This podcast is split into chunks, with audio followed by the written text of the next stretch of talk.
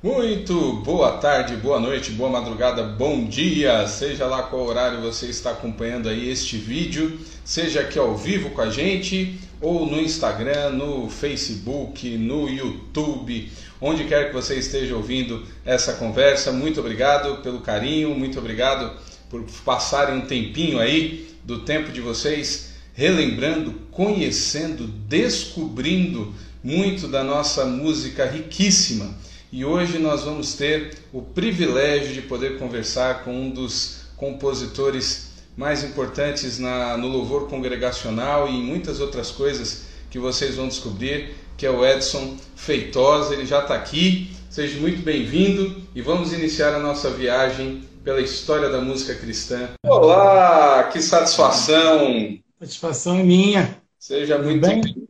Tudo bem. Você está me ouvindo bem? Estou te, te, ouvindo perfeitamente. Você me ouve bem também? Também estou te ouvindo. E é uma honra poder conversar com um dos compositores mais importantes no canto congregacional a, a, da igreja. E até já brinquei com alguns que eu estava falando. Eu disse: olha, com certeza você já cantou alguma composição dele em algum momento da sua caminhada. Né? E é muito bom poder ter essa conversa contigo. E eu começo do jeito que já se tornou tradicional aqui. Como é que a música surgiu na sua vida e como é que ela cruzou com o Evangelho?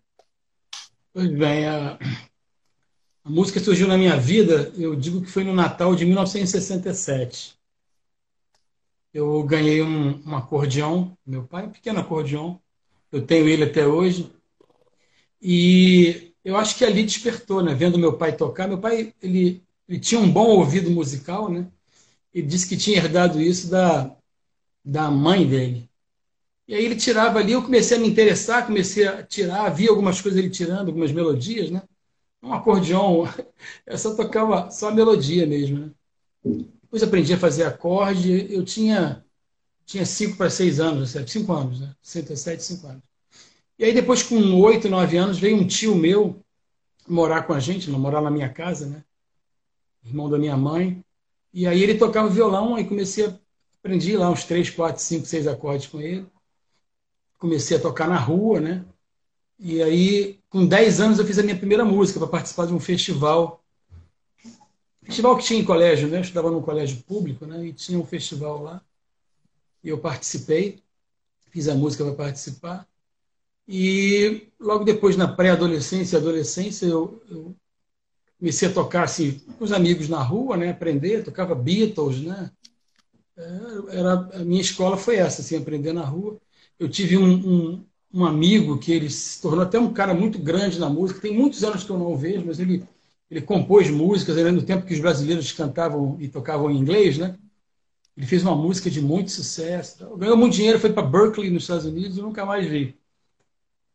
E aí eu comecei, tocava em, em, banda de garagem, assim. Banda de garagem naquela época, assim, você se reunia na casa de alguém, né?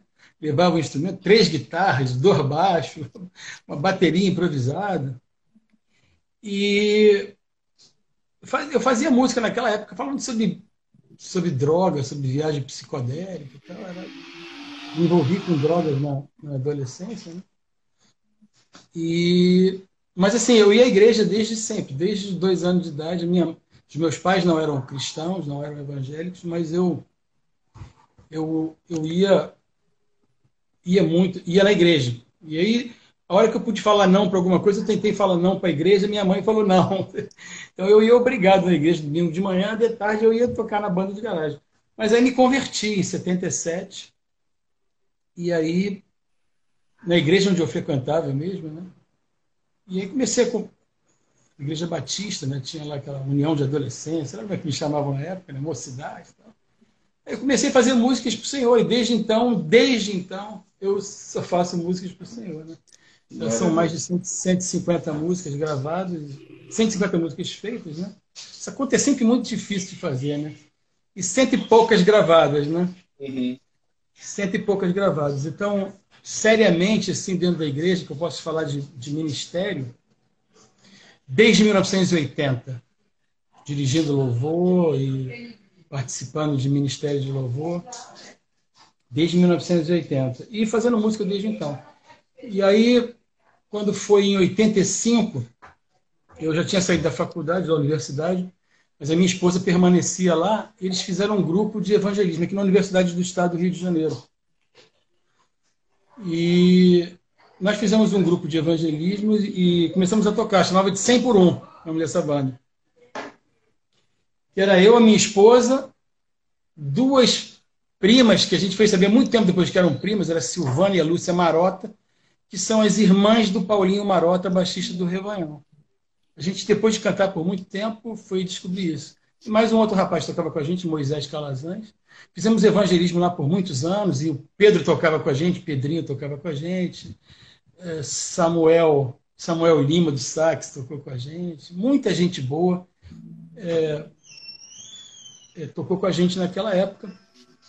Quando foi em, em 87, eu, eu passei num concurso para a empresa que eu trabalho hoje, até hoje, que é a Petrobras. Eu tenho 33 anos lá.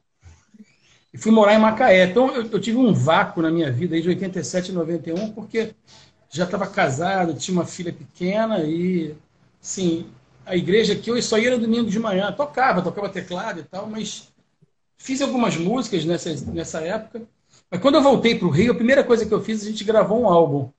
E gravamos lá no, no no estúdio do Pedro Braconô. Hum. Foi em 91. Nosso primeiro LP. Tem muita gente que não sabe o que é LP, mas LP é um CD preto que tem dois lados. Lado A e lado B. É, e aí tocou na rádio, foi bem legal. Em 93 a gente lançou um outro. Mas esse primeiro que vocês lançaram foi com que nome? Era, era qual a composição? 100 por 1 e a música que ficou mais conhecida na época era Para Deus Não Há Impossíveis. Para Deus não há impossíveis, eu creio sim. Todas as músicas eram minhas do CD, né? Mas tinha música, engraçado, naquela época, na década de, de 70, 80, era, era, muito difícil você ser gravado, né? Gravar um disco era uma coisa inimaginável, né? Uhum. Naquela época. Hoje é muito fácil, você grava na sua casa, coloca na internet e o mundo está sabendo. Mas naquela época não. E aí eu gravei, assim, tinha músicas minhas que ficaram conhecidas no Brasil todo, sem ser gravadas. Né? Elas foram gravadas muito tempo depois, mas eu era, eu era da Mocidade para Cristo aqui no Rio de Janeiro. Então a música se espalhava assim, né? Nos encontros, música... acampamentos. É por causa dos acampamentos a música ia, né? Você tinha gente do Brasil todo, aprendi umas músicas. Mas a, a música que ficou famosa assim foi Tributai ao Senhor, filhos de Deus. Vê se você conhece. Tributai ao Senhor, filhos de Deus. Essa aí.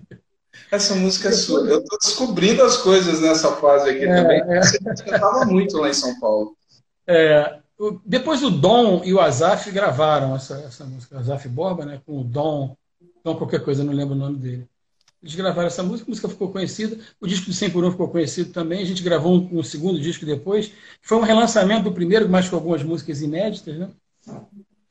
E assim, um grande salto na minha vida na, na, música, assim, aí eu digo que assim, a inserção mesmo no louvor congregacional, porque a, a, a 100 por 1 era uma banda de evangelismo, a gente tocava, não fazia louvor, né? O Pedrinho hoje falou muito sobre isso, era música uhum. para evangelismo, mais puxado para rock, pop rock, né?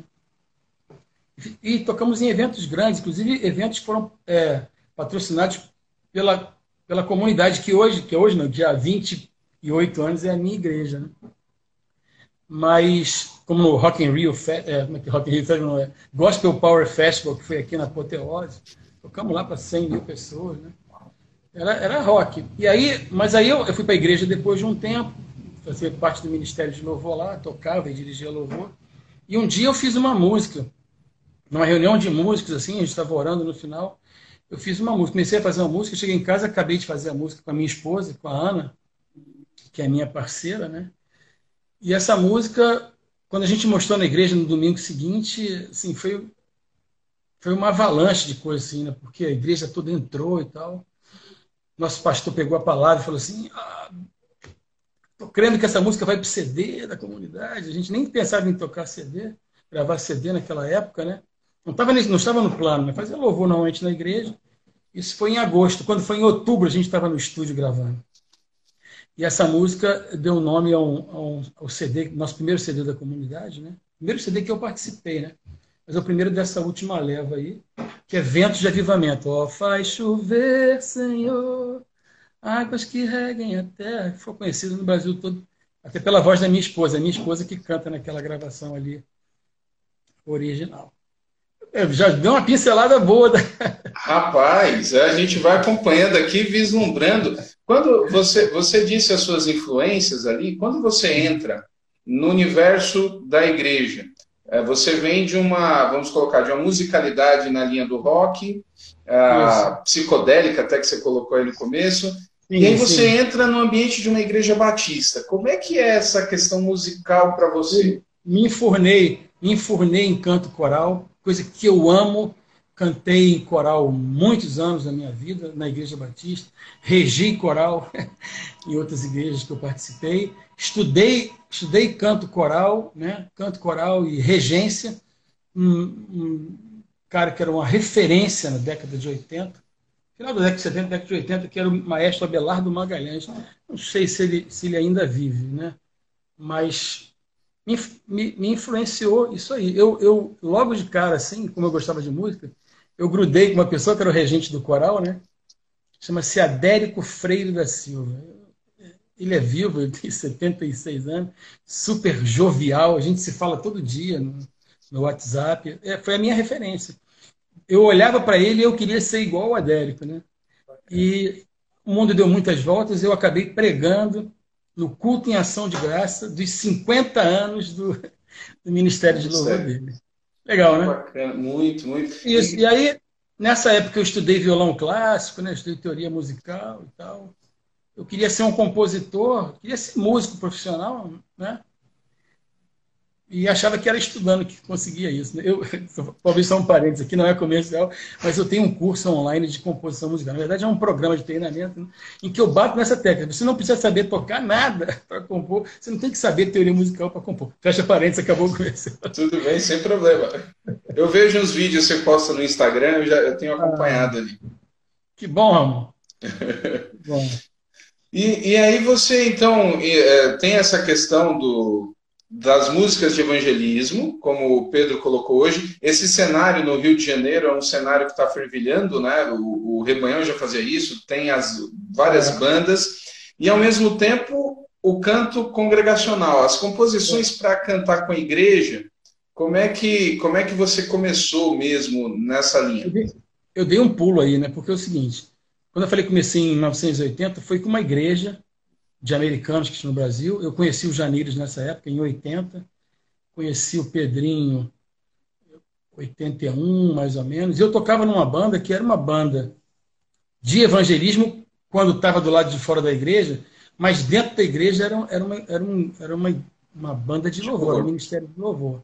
Então a gente tinha essas duas linguagens. Então tinha repertório que era para fora e para dentro.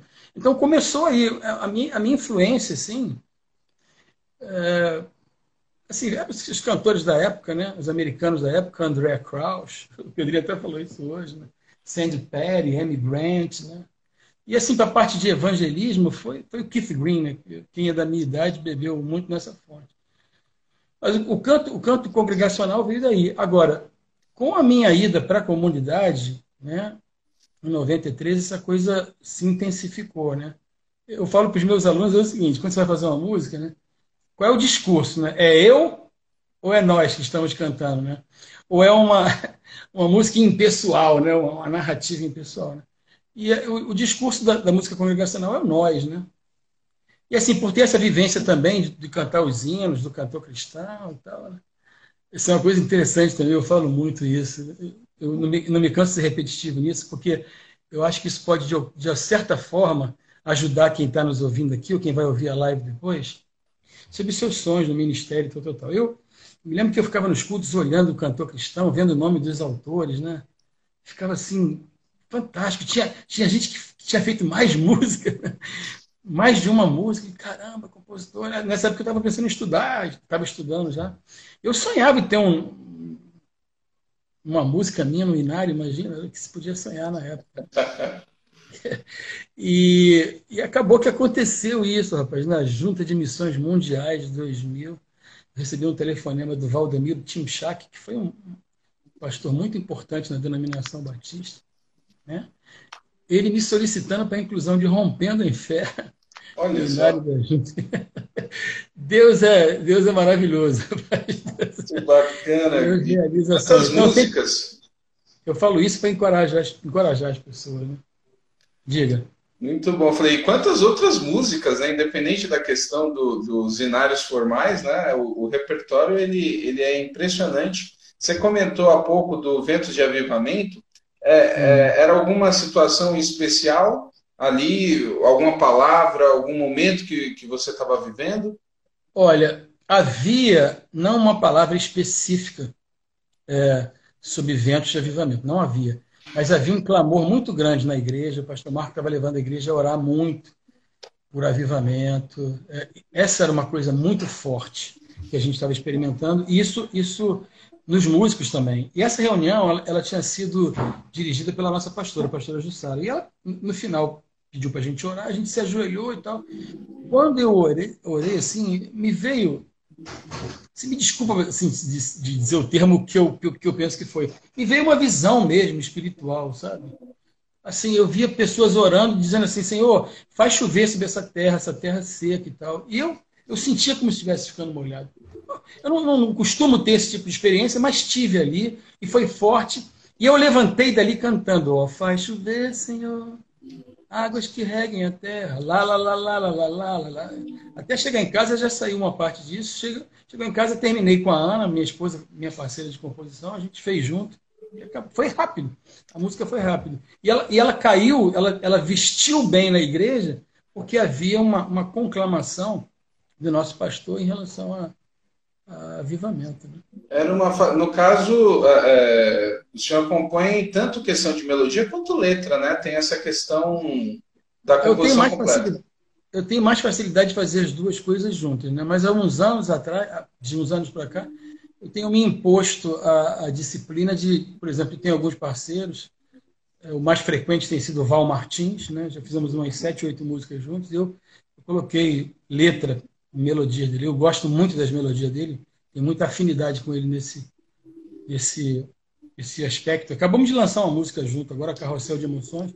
No outro CD dele nós gravamos mais duas músicas, então tem sempre isso. E agora também eu estou fazendo melodia e mandando para alguns compositores amigos meus. Né? Por exemplo, eu sou amigo do Joran Ferreira há 30 anos. Né? O Joran me deu uns toques, toques muito bons. Aliás, era uma pessoa que você podia convidar para cá, hein? Fica a dica. Opa, aceita Joran a dica. Ferreira tem mais de mil músicas, assim, músicas Uau. conhecidas no meio gospel. Ele, de 20 anos para cá, ele só compõe música cristã. E ele me deu uma dica, e assim, eu falei assim, pô, nunca tinha feito uma música com o Jornal, eu tinha uma, eu tinha uma melodia aqui que eu achava muito especial, sabe assim? E aí eu mandei para ele, quatro, cinco dias depois ele mandou a letra, foi fantástica, e aí uma pessoa muito importante vai gravar, mas eu não posso falar agora. Ah, a música não gravou, tudo bem, depois, é, depois você indica. E essa semana também eu, eu, fiz uma outra melodia, linda também, linda, assim. Eu estou num momento muito fértil, sabe? As coisas estão vindo assim, né? E até por causa do curso, né? Tenho escutado muita coisa, tenho me imposto, né? E e aí eu mandei para um grande compositor também, que a gente nunca fez música junto. E quando ele ouviu, ah, eu amei! Ele é muito mais novo que eu. Eu amei! E aí a semana que vem a gente vai ter novidade para contar. Muito bom, né? Opa, tá só atiçando aí, né? É. Mas eu tenho, eu tenho mais facilidade de fazer as coisas juntos e com a minha esposa, né? Minha esposa é um, um certo guardião, assim, ela, não, não vai por aqui, não vai por aqui, não vai por aqui. Ontem mesmo eu estava ali, ela mandou pegar um sol na varanda, eu moro numa cobertura aqui. Eu, eu, trabalho exatamente nesse ponto aqui, eu trabalho a semana toda aqui, eu trabalho na Petrobras, como eu falei. O dia inteiro, de 8 às 18 horas. Ah, toma um sol, tá? eu um sol, peguei o violão antes de começar o. Ah, foi no feriado. Primeiro, né? Ontem, né? Uhum. E aí comecei a tocar e tal, e fiz uma notinha lá. Ela, não, não faz isso não, que você já aparece. Ela, ela é meu guardião nisso aí, né? E hoje, hoje eu já dei um avanço na melodia, uma melodia nova daqui a pouco aí vamos escolher o letrista para colocar, né? Eu tenho visto e conversado com, com outros compositores também nesse período, né? E aí é sempre isso. Ah, os frutos desse período agora de, de confinamento serão incríveis. Muita gente compondo realmente parte das suas experiências com, com Deus, isso é muito bacana de ver. Estava falando ali do, do Ventos do Avivamento, é um período em que as comunidades a parte de louvor, de gravação, como, como o senhor colocou, ela está explodindo, né? As comunidades começam ali a, a registrar a sua é. parte de louvor. E... Olha, eu... Diga, pode falar, desculpa. Eu ia assim, como é que foi? Você falou da questão da gravação da primeira, né? É, depois de ver essa música, e imagino que no, nesse disco tem outras composições, mas na hora assim de o, gravou o disco, a igreja está cantando, e aí quando você percebe que foi além da própria igreja, que as outras comunidades também estão cantando. Como é que era isso? Ah, foi, foi um momento fantástico, assim. Eu, é, é meio, é meio é meio perigoso o que eu vou falar, mas eu vou falar de qualquer jeito. Vou falar de qualquer jeito, porque eu tenho um coração completamente é, sereno em relação a isso. Eu acho que desse movimento, tiveram outros movimentos anteriores e tiveram outros movimentos depois. Mas uhum. nessa época eu acho que a gente foi um pouco pioneiro. Porque a, a MK não tinha, a MK publicitária, nossa, nossa gravadora, ela não tinha nenhuma igreja. Depois ela gravou várias, até na uhum. esteira da, da comunidade. Então a gente meio que foi é, no casting da gravadora. E eu estou te falando também de Rio de Janeiro, porque depois tinha assim outros em São Paulo. E mas assim a gente tem uma dimensão que, que, que explodiu na igreja, explodiu no Rio de Janeiro, mas a gente não tinha, não tinha a noção de ter explodido no Brasil, no Brasil. todo. Mas a gente acabou viajando e viu que as músicas. E era assim incrível para a gente chegar no, nos eventos lotados Entendeu? E era comunidade, cara, igreja, entendeu? Não era show, a gente fazia um culto, levava a palavra, sabe? E as pessoas cantando todas as músicas do CD, isso era, era fantástico. É deu uma dimensão do, do que estava acontecendo. Depois vieram tantas outras igrejas e fizeram isso, e até eu acho que, que foram muito além do que a gente fez na época, entendeu? Isso aí não estou trazendo para a gente nada de. Mas assim, naquele exato momento ali, eu acho que a gente foi pioneiro, sim, sob a liderança do nosso pastor, pastor Marco Antônio, que sempre teve uma visão, por ter sido músico no passado, né? antes de se converter, e depois, quando se converteu também, dirigiu louvor em conferências no Brasil todo e tal. Deu, dá muita importância para o louvor, investe nessa área. Então, ele, ele meio que, que, que, forjou essa, essa coisa em nós. Né? E até hoje é assim. Depois do Ventos veio uma que a gente também não esperava, que foi Rompendo em Fé. Aí eu te digo, foi, um, foi uma hecatombe nuclear, né? A gente Exatamente. Não, não, não tinha noção. Eu sei, na época a gente ficou, eu ganhei um, um prêmio da BPD, Associação Brasileira de Produtores de Disco, né, como música gospel mais tocada nas rádios do Brasil. A gente ficou nove meses em primeiro e segundo lugar aí, na maioria das rádios né? evangélicas do Brasil. É. Foi um, foi um marco. Eu tenho um amigo que ele fala assim, eu assim, ele me chama de Feitosa. Feitosa, as nações têm seus hinos, os clubes de futebol têm seus hinos, as revoluções têm seus hinos, e a fé também tem seus hinos. E rompendo em fé. Realmente, eu... como é que foi o processo de composição? Foi uma situação? Ela, ela veio de. Como é que foi? Foi uma palavra, duas palavras, dois sermões nós lá na igreja, assim, desde pequeno, a gente tem mania de, de anotar os sermões, né? Jovens, desde pequenininho, já anota sermão. Eu já fazia isso, cheguei lá, a igreja também já fazia, né? E aí ele, ele pregou dois sermões seguidos, né? e era em, Roma, em Hebreus, Hebreus capítulo 11, dizendo assim, a fé é. A fé não está, a fé não foi, a fé é. E ele e ele, ele, ele usou uma expressão em determinado momento, no primeiro sermão, foram dois sermões seguidos. Mas no primeiro sermão, ele usou uma imagem, uma ilustração, melhor dizendo, sobre a mulher do fluxo de sangue. E ele dizia assim: era uma mulher numa sociedade machista que deixava a mulher de lado, ela tinha uma enfermidade que a tornava imunda, né? Então, por isso, ela, ela impunham a ela um afastamento, um isolamento social, que é o que a gente, em tese, está passando hoje mas ela tinha um objetivo. Ela, ela assim, se eu ao menos tocar na hora das vestes dele, ela foi. E ela foi rompendo, eles, ela foi rompendo a multidão, porque as multidões apertavam e comprimiam Jesus, que eu falar. E ela foi ali passando com um objetivo. E ele, foi, ele falou assim: ela foi rompendo a multidão, ele, ela foi rompendo em fé. Quando ele falou, eu anotei. Eu anotei, botei assim, que coisa tremenda, rompendo em fé. E aí no domingo seguinte ele veio. A palavra foi tão importante que ele escreveu um livro, né? Ele escreveu um livro sobre esse assunto. É o livro Rompendo em Fé, foi best-seller no Brasil, vende até hoje. É, é, traduzido em outras línguas, para o inglês, para o italiano. Pois bem, e aí a gente começou a fazer, eu e minha esposa e tal. E ficou três meses para fazer, faltava uma frase, que eu acho que é uma das frases principais, né? Ah, e outra, assim, eu peguei muitas frases do sermão do pastor Marco Antônio e coloquei lá, na música. Por exemplo, uma que é, é literal, ele falou assim, com ousadia vou mover no sobrenatural. Isso, ah, isso foi do sermão. Isso foi do, foi do rascunho, né? A expressão, quer dizer, a expressão rompendo em fé veio do, veio do, veio do sermão também. Mas a frase assim que eu, que eu demorei para fazer, e porque eu gosto de compor assim, contando uma história, sabe? Uhum. A estrofe tem uma história. Então eu tenho dificuldade muitas vezes quando o arranjador faz uma coisa, faz um solo, e aí volta aqui no meio da estrofe, não vem no início. Porque às vezes é uma frase que está fora ali, mas assim, não importa. E aí a frase foi: Se diante de mim não se abrir o mar, Deus vai me fazer andar por sobre as águas. Eu achei tão impactante, eu, tava, eu sei exatamente o lugar onde eu estava. Estava na Avenida Rio Branco, aqui no Rio de Janeiro, esquina com o Mirante Barroso. Eu levantei a mão para o céu falei, meu Deus, eu anotei achando que podia ser uma heresia, sabe? Mas assim, é, negócio, é porque eu, eu, nunca tinha ouvido isso, né? E, e tinha tudo a ver com a música e tal, eu acho que acabou impulsionando a música.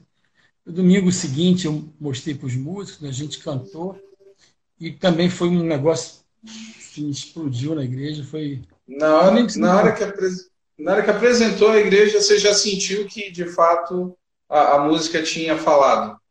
Olha, eu, eu, vou te confessar uma coisa. Quando, quando eu terminei a música, essa frase, eu escrevi até num, num, num papelzinho que eu sempre carregava com ele, depois eu passei para o meu caderno de música. O papelzinho eu não tenho mais, ou, ou deve ter em algum lugar, mas, mas o original está ali escrito Sempre que a música faz aniversário, eu posto lá no Instagram. Mas quando acabou, eu sabia que Deus tinha me dado uma coisa preciosa. Eu tinha, eu tinha certeza. Eu tinha certeza. Você já viu? Nesse, nesse, nesse disco, ele ainda foi vinil. Ele foi lançado como vinil ou já foi CD? Teve vinil? Ele, teve. Não, vinil teve só o Vente Avivamento. Tá, já foi, já foi CD mesmo. Rapaz, me pegou agora, mas eu tenho quase certeza que ele não teve é, vinil, não. É, os CDs começaram de verdade ali por 95, 96, o negócio já, já o é. vinil já basicamente Com Penifé de 97. 97, né? então já entrou CD. O vento de avamento com certeza tinha, tinha, tinha vinil. O Rompendo em Fé não tenho certeza. O... Além de Rompendo em Fé, tem outra, o CD é um clássico, né? Mas tem outra também que cantou, pelo menos na, em São Paulo, as igrejas cantavam quase tanto quanto Rompendo em Fé, que era incomparável. Sim, sim. Incomparável também é outra canção assim maravilhosa. Como é que. E a história é o seguinte: a gente tinha participado de um grupo, de uma reunião de liderança, tipo um acampamento de liderança, e lá durante o louvor, um dos nossos dos nossos irmãos lá, que eram líderes na época com a gente, ele, ele, ele começou a cantar uma música, assim, um cântico espontâneo e tal, né? E, e a música tinha lá uma, tinha um, uma batidazinha e tal, e eu botei aquilo no bolso. E aí um dia ele falou assim: ah, vamos compor, vamos. Nunca comp... ele, já, ele já fazia música, eu também. Foi lá para casa com a esposa os filhos, né? As minhas filhas eram pequenas na época. E a gente foi começou a cantar. E a música era essa aqui, ó.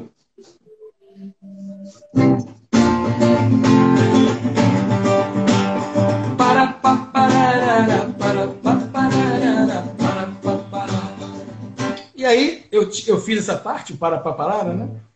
Começamos a cantar e aí, aí remetemos ao cântico que ele tinha dado lá. É rápido, acabamos a música. E aí ele falou assim: vamos fazer outra, vamos fazer outra. E aí era o seguinte: eu, eu morava na zona sul aqui do Rio de Janeiro, em Ipanema, e trabalhava no centro. E pegava o ônibus e passava pelo, pelo aterro da cidade, ali, né? pelo, pelo aterro. E aí eu dei uma olhada assim, corcovado, tinha uma neblina assim na Baía de Guanabara, coisa linda, né? Aí eu me lembro que eu falei assim, poxa, o Rio de Janeiro é incomparável. E na mesma hora eu falei assim, o Rio de Janeiro é incomparável, incomparável é Jesus. E aí cantei, incomparável, Senhor, Tu és Aí lá, na, na, na, na, na, na, na, E aí, mostrei para ele, né? Ele, caramba, pô, vê se combina com isso aqui. Aí ele começou a cantar, né? Tu não habitas em tendas, nem. Não, eu, eu, não. Ele. Tu não habitas em, em templos feitos por mãos. Aí eu, eterno, perfeito, princípio e fim. Rapaz. Acima das religiões. Não há nada, ele, no céu, na terra ou no mar, semelhante a ti, Senhor. Aí eu, tua imagem, imagem está revelada em nós, expressão do teu amor. E pois saiu. Rapaz, Aí, assim. Mais meia hora saiu a música. Interessante, que aí nesse processo eu tinha notado um monte de, de coisas ali, né? E aí no dia seguinte ele foi embora e tal, já gravado na fita cassete. Eu fui pegar meu caderno e com as coisas que eu anotei eu fiz uma outra música. Tava inteira.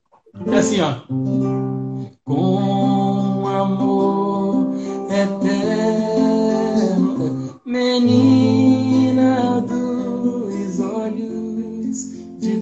Estava lá no caderno. E o caderno está até hoje lá. Preciosidade. É, foi. Nossa. Foi. Nunca mais, a gente, nunca mais a gente fez música junto. Sério? Sério, é. E a gente apostava que Incomparável iria puxar o CD, né? Até que veio o Romper em Fé, a gente acertou tudo no processo de gravação, e aí tinha que gravar ao vivo. É a minha voz, aquela coisa que você vê lá. Aleluia. Era eu, o roubo, cada corda vocal dessa grossura aqui. Nossa. Foi aquela gravação que explodiu no Brasil. Depois gravamos três ou quatro vezes depois, né? É, Rompendo em Fé, Rompendo em Fé tem várias versões, é, é, inclusive é. de outros cantores. Não, não. Só quem gravou Rompendo em Fé, sem ser a comunidade, foi. Teve uma, uma gravação apócrifa que eu não vou mencionar, mas quem gravou agora foi o, o Delino Marçal. Oh, eu, eu quase ia falando, eu quase ia falando da apócrifa, descobri agora, porque eu, eu já ia dizer que eu lembrava muito forte dela num outro CD, mas tudo bem, sem problema. É, diante o CD desses... não durou muito. O CD não durou, não durou muito. ok. O, alguém está falando, aqui que, alguém tá falando aqui que cantou Menina dos Olhos de Deus no casamento. Olha que coisa legal, né? As músicas elas vão tomando a dimensão. Você comentou, pessoal, é, é, a gente tem, não tem tanto tempo, então eu, eu fico sempre focando na história. Eu não fico muito fazendo as perguntas, mas eu vi aqui que entrou o Marcelino, que é do Vineyard Music Brasil. Ele é compositor, ele canta. Seja bem-vindo aí, viu, Marcelino? É, como foi quando você escutou pela primeira vez uma música sua no rádio? Qual que foi? Foi em 1982. 82? É, eu era, eu tinha, era bem jovem, né? Eu ainda sou jovem, né? mas era mais jovem do que eu sou hoje. E era um sonho ter uma música minha gravada, né? Primeiro você você sonha que uma música sua seja cantada na sua casa, no Natal, no aniversário, depois pelos amigos da rua, quem sabe da igreja que você ou da igreja de outro bairro. Imagina, uma igreja de outro bairro cantar música sua. E talvez de uma outra cidade, mas assim, o sonho de compositor é, é ter uma música gravada e depois to vir tocar no rádio, né? Depois os sonhos vão aumentando, né? Que ela entra na parada, que ela fica em primeiro lugar, aquela disco de ouro, essas coisas tudo mas foi, foi uma pessoa que vendia muito disco na época. E era o Oséias de Paula. Uau! No LP Minha Alegria. É, Nossa, eu tinha esse LP. Qual tinha. é a sua música? Tudo aquilo que me faz cantar, meu Jesus. vida no teu altar. Quero, Senhor, entregar. Não lembro mais a letra. Ah, voltei aqui, nossa, voltei na infância. Eu tinha esse vinil. Meus pais tinham, tinham alguns do Zé de Paula, e esse é música, tem uma música em castelhano, inclusive, e tal. E, nossa, nunca ia imaginar que justamente nesse... Depois, ele, depois o Azés gravou uma outra música minha, já em 93, e aí foi uma produção do Joran, que era aquela... Que maravilha ver em minha vida o teu poder e o fluir em mim do teu espírito para cada dia mais te conhecer. Ah, quem poderá contar com palavras descrever o gozo, a o gozo, a paz, o amor e a alegria que eu senti no dia em que entreguei minha vida a ti. Nossa, coisa linda. Você, você comentou agora do, do Oséias, e é hum. outra questão também que, que é, o senhor tem várias parcerias e algumas músicas que as pessoas nem sabem que são suas. Como é que é, ou, ou algumas composições que a comunidade não gravou e foram gravadas mesmo com outros cantores? Como é que as parcerias foram surgindo? Assim, teve uma música que eu fiz em janeiro de 99. Tinha um teclado, eu tenho um teclado bem ali, mas um teclado lá em casa, estava tocando. Comecei a, a, fazer uma parte, aí a minha esposa entra no quarto. Eu tinha lido a Bíblia, estava tocando, e aí comecei a cantar. Primeira frase. A tua palavra escondi, guardada no meu coração. Aí ela para eu não pecar contra ti, Senhor. Tua palavra escondi.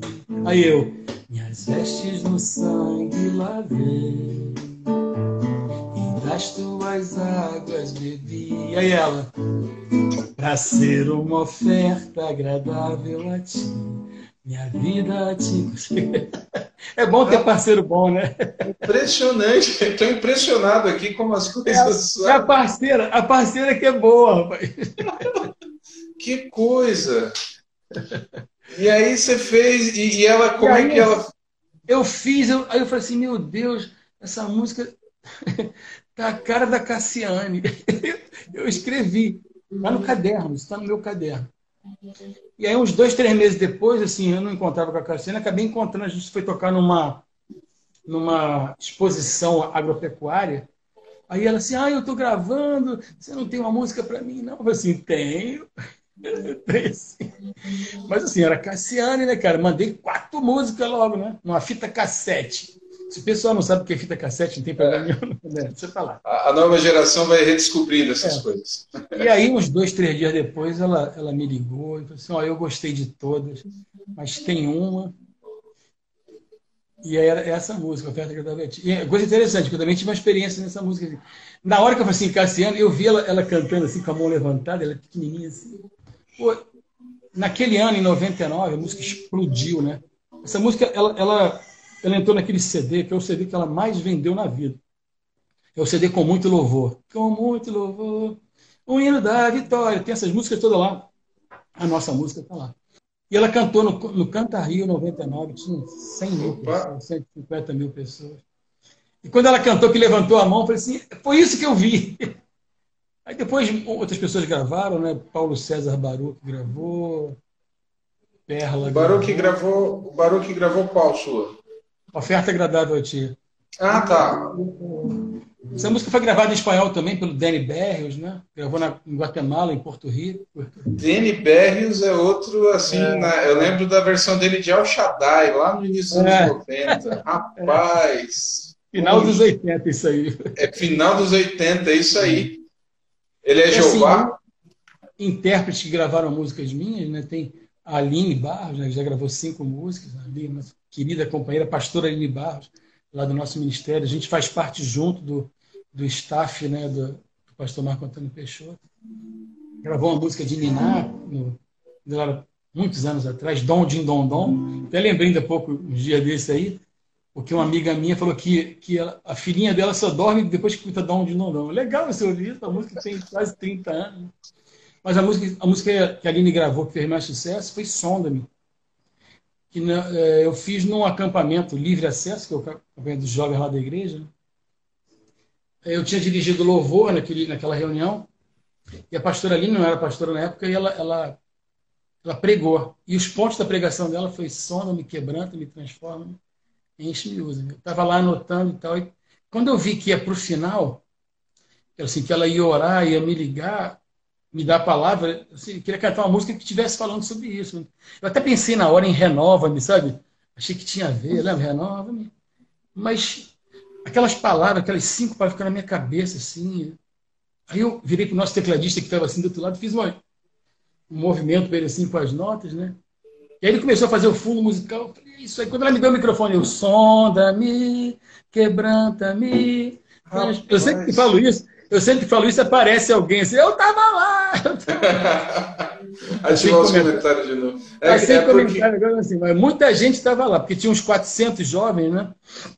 Nessa época. Então, e aí, depois de uns 15 dias, nós terminamos a música, né? Virou história também. Acho que foi o, o disco da Pastora Aline que mais vendeu. Vendeu mais de 1 milhão e 500 mil cópias. Essa, essa música foi. E o engraçado, o interessante é que a Aline Barros tinha alguns anos antes. Isso foi. É, é tal som, 99 foi a outra música, da Cassiane, né? Ela tinha feito sucesso também com uma outra música que falava Sonda-me, ali no início dos anos 2000, que ela fazia um dueto e tal. Foi, é, exato. Foi, exatamente. Aí, ela fez sim. E aí depois teve, alguns anos depois, teve essa também, que foi um é, negócio até hoje. É. Eu acho que essa fez mais sucesso que a outra, brincadeira. Provavelmente, né? Porque ela tomou uma dimensão assim impressionante.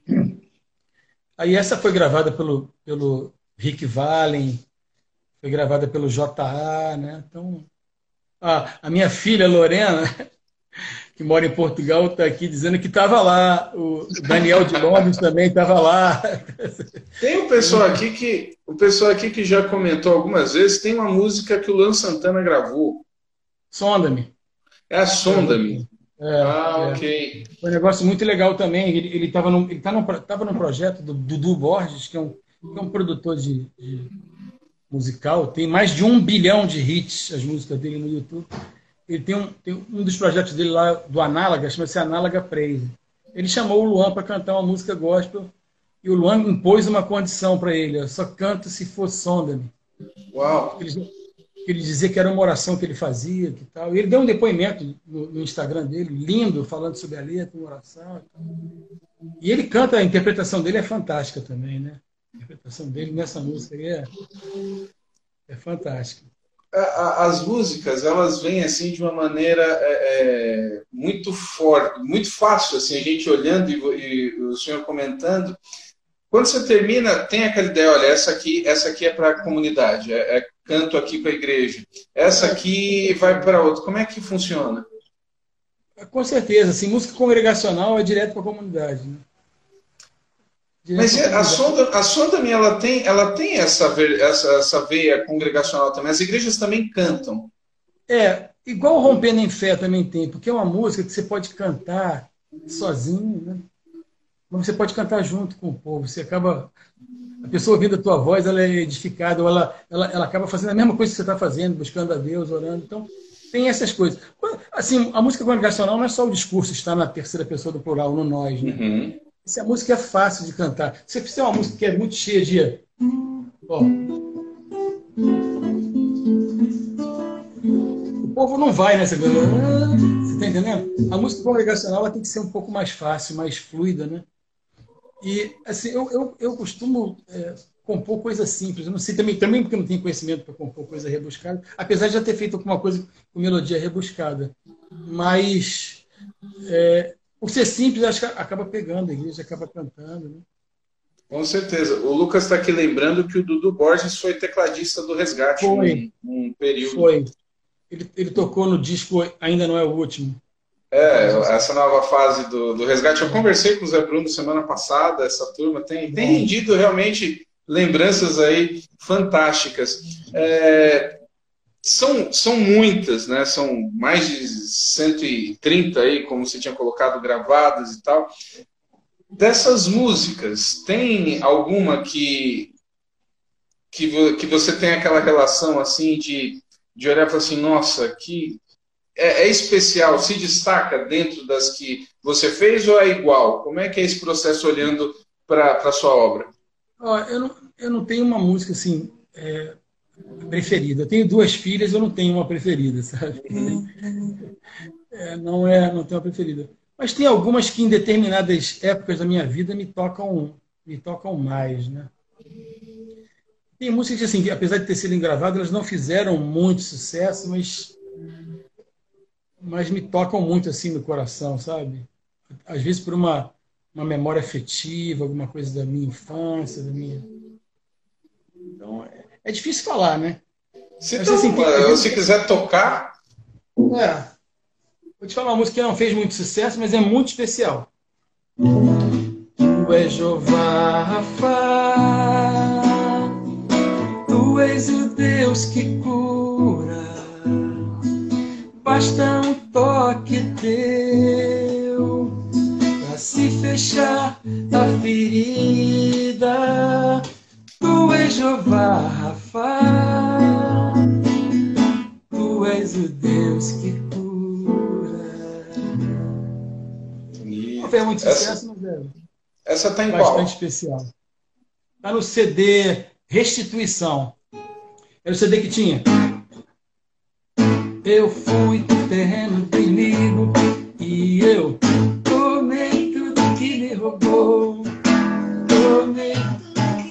versão minha e do Pedro Braconor. Olha só, que bacana.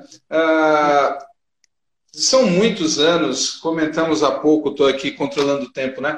Conversamos há pouco sobre os movimentos, né? Ah, ah, vocês se viram como ah, idealizador ali naquele início, primeiro a entrar no, no, no casting da MK, numa fase ainda dos vinis.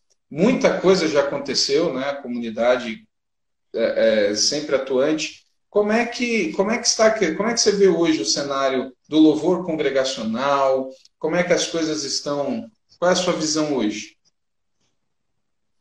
É, assim, deixa eu te falar uma coisa sobre, sobre a, a indústria da música, né? Eu tô fora já há um tempão da Nós gravamos um disco em 2017, nosso último álbum, Serodia. Mas assim, eu não, eu não, não, não tenho estado, não tenho acompanhado o que está acontecendo fora do que eu vejo na igreja local, né? Então, já um, cerca de uns 10 anos, assim, eu tenho acompanhado muito a igreja local. Eu não, não costumo escutar rádio, é, rádio nenhuma, não ia falar rádio evangélica, né? mas é, eu vou te falar por quê. Eu, tenho uma visão assim um pouco, um pouco obtusa sobre isso. Né? E também sem medo de ser, ser mal interpretado, eu vou falar porque eu tenho, eu tenho um coração muito livre em relação a isso. É, Vou falar de uma maneira geral, depois eu vou chegar na música gospel. Né? Eu, não, eu não tenho interesse de, de escrever o hit do verão. Eu não estou na indústria, eu não estou.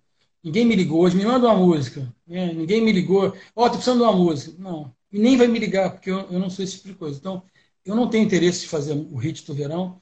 Eu não tenho interesse de fazer a música que vai tocar na rádio. Eu tenho interesse assim, de, de envelopar uma mensagem que está no meu coração, sobre as minhas crenças, meu valor, minha fé, envelopar isso e, e entregar. Eu tenho, eu tenho uma exata noção do que eu fui chamado é para colocar palavra de adoração na boca de, da igreja, de outras pessoas. Eu tenho feito isso. Eu tenho, não tem nenhuma falsa modéstia, nem tem nenhum arrobo de, de orgulho aqui em relação a isso. Não tem mesmo. Eu sei, eu sei do, do papel.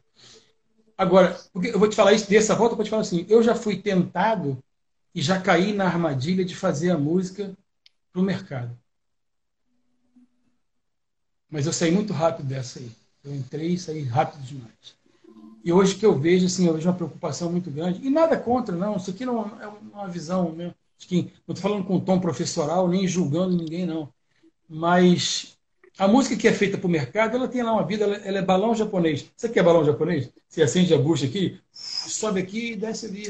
No mês seguinte, o pessoal esqueceu da música, ela não ficou, não marcou. Ela tocou na rádio, mas ela não toca no coração das pessoas. Então, assim, eu não sei agora como é que está, mas um, uns 10 anos atrás estava assim, está entendendo?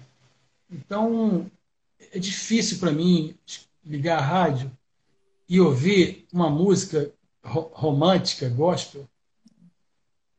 Entendeu? Em que você escuta aquele negócio e, a pessoa fala assim: ah, acordamos de manhã e tal. Caramba, sabe? Coisas com duplo sentido, coisas que uma pessoa do mundo vai ouvir, vai, achar que é uma outra coisa. Então eu tenho essa dificuldade, sabe, de, Entendi. comentar, mas comento, tá vendo? Mas comento. E palavras com duplo sentido, porque atendem ao, ao mercado. Agora, atende o mercado, tem pessoas consumindo esse tipo de música. Né? Então, assim, para mim é difícil, às vezes, escutar três, quatro, cinco músicas seguidas, porque acaba vindo uma coisa que eu falo, não. não.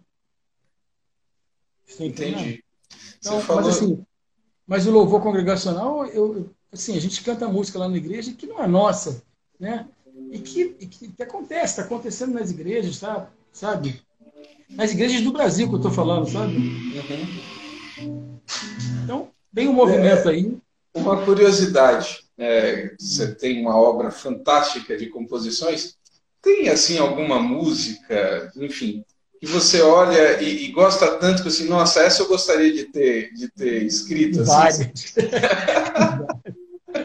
Diga uma assim que, que, que você realmente fala assim, gente, que coisa maravilhosa. Diz uma várias. gente. Tem várias. Eu vou te falar uma que, que eu sentisse muito forte. Toda vez que eu canto, eu falo assim, oh Deus! Por que, que não veio para o meu endereço? Não, é uma brincadeira, mas assim, eu gostaria muito de ter escrito Esperança. Música do Anderson Freire, né? Uau! E, que a pastora Aline Barros gravou. Essa música é linda, essa música é uma música perfeita e o arranjo que foi feito, eu, se não me engano, pelo Rogério Vieira, que também é um amigo meu de muita longa data. O arranjo para mim é perfeito, ela é, ela é, ela é fantástica. Eu, eu tenho que me segurar todas as vezes para não, não colocá-la em todas as vezes que eu dirijo louvor. Né? Assim, é uma mensagem, uma mensagem muito forte. E eu, eu, eu, eu, ouvi um pouco da história de como ela foi é, composta. Ela, ela não tinha esse viés que tem hoje, sofreu um ajuste muito uhum. bom. Essa é uma música, né? Eu vou te falar uma coisa agora, o Aurélio, Aurélio Rocha faleceu tem pouco tempo aí. Primeiro Amor é uma música que eu gostaria de ter escrito. Essa música é linda também, essa música é histórica, né? Olha, o meu Deus é o Deus do, do impossível. Meu Deus é o Deus do impossível. Essa música é de quem? É a pastora Alda Célia. Ah, ela é da Alda Célia. Tá. E, mas ficou mais conhecida na voz da Aline, né? Quando a pastora Aline gravou. Tem gente que fala assim, né? Que usa... Não, nenhuma. Não, eu falo. Tem essa aí eu gostaria de ter escrito. E tem alguns hinos tem alguns hinos tradicionais que eu gostaria de ter escrito também, do cantor cristão, da harpa. Coisas que tocam assim no, no meu coração, sabe? Coisa fantástica. Tem uma que eu, eu não posso terminar sem perguntar. Você falou de músicas que ficam e que tocam. Tem uma música que eu confesso que, como pastor, teve uma época que eu precisei chegar para o grupo, lá para a turma, e falar assim: gente, já deu, não dá mais. Chega, Segura chega. um pouco. Fico feliz. É, rapaz, essa música, ela foi uma febre assim naquela época que o pessoal eu, queria os jovens. É, ela é sua, né? Eu fico feliz de ouvir isso. Tocou tanto que aí teve um dia que falei assim, gente, peraí, a música é bacana, mas, mas vamos colocar outra também. E ela surge como? Essa música é história, uma história bastante interessante. O pastor David Lawrence, um pastor americano, veio, ele, ele, ele, fez parte da Integrity Music no tempo do Ron Canoli, gravou lá o God's Able, gravou outro DVD, outro DVD VHS na época. Ele veio no Brasil fazer um seminário na nossa igreja. Ele me deu uma penca de músicas lá para traduzir, né? Eu traduzi umas cinco ou seis músicas, assim, e essa eu tive uma dificuldade. Essa sim, essa não. Uma música eu tive bastante dificuldade. Era uma, era uma coisa tradicional, né? It makes me glad to come to your house. Eu nem me lembro direito, mas... E eu falei, não, aí não cabia a letra, não cabia a métrica, e aí eu peguei o violão e. Sabe? E aí aproveitei parte da letra, mudei melodia e tal, tal, tal. E aí quando eu mostrei para ele, disse, ó, ficou assim, ele, pô, mas isso aí é outra música. Você mudou tudo. Aí eu falei, poxa, desculpa, já tinha feito sete, oito músicas é, traduzidas, né? Eu falei, desculpa. Ele, não, mas ficou muito bom. Ele pediu para a gente escrever em português. Eu escrevi em português, né? como se, como se ele, como um americano falaria, né? E aí gravou, rapaz. Aí ele, ele teve dificuldade no início ali, mas pegou o arranjo e, e, foi, explodiu. Aí ele é muito bom, muito bom. E aí passou um tempo, né? Sim, supostamente eu nem, nem trouxe para mim essa, essa autoria, porque eu tinha trabalhado no material que existia. Ah, não, tem, não existe muita semelhança, a não ser uma parte da letra, né? Mas que assim, que eu já vi em outras músicas, não nada, sabe? E aí teve uma situação de que uma pessoa ia gravar, ah, gravou. A pastora Aline gravou, botou lá direitos reservados, e tá ok, estava certinho. O conjunto legal da época, né? Mas uma outra pessoa ia gravar, e aí eu soube que uma outra pessoa, uma terceira pessoa, entrou com uma autorização como autor. Aí eu, aí eu falei, ai, não. Tá não é pelo dinheiro, não é por nada, uhum. até, não é por causa disso. E aí eu entrei em contato com o David Lawrence, né? E eu me lembrei que eu já tinha um registro da música. Não, não tinha. Eu tinha um registro de arquivo que eu podia, que eu poderia é, falar sobre uma anterioridade, né? E tinha mesmo em VHS e tal, tal, tal. E a pessoa não tinha. Aí me informei com o advogado, fiz o registro da música e ele falou assim: você vai ter que tomar um cuidado. Ver se essa música está lá no BMI e na ASCAP, né? BMI é o ECAD dos Estados Unidos. E aí, eu, uma das vezes que eu fui nos Estados Unidos, eu fui no escritório da BMI e entrei lá com, uma, com um request, né, que eles chamam, né? E não havia nada daquilo, né? E, e a coisa original, depois eu descobri, muitos anos depois, que a, a coisa original era domínio público. Você está entendendo? Hum. Mesmo assim, mesmo com o registro, a autorização que eu dou, eu sempre boto versão e adaptação e feita. Está entendendo? Mas aí, aí até para me precaver, o Dave, falei isso com o David Lawrence, ele foi, ele foi num, num notário nos Estados Unidos, num cartório, e fez um documento atestando que aquela não tinha nada a ver com a versão original, que ele, ele contou a história, eu tenho esse documento até hoje, ele reconheceu firme e tal, rebocado, carimbado, piripicado, mandou para mim Resolveu.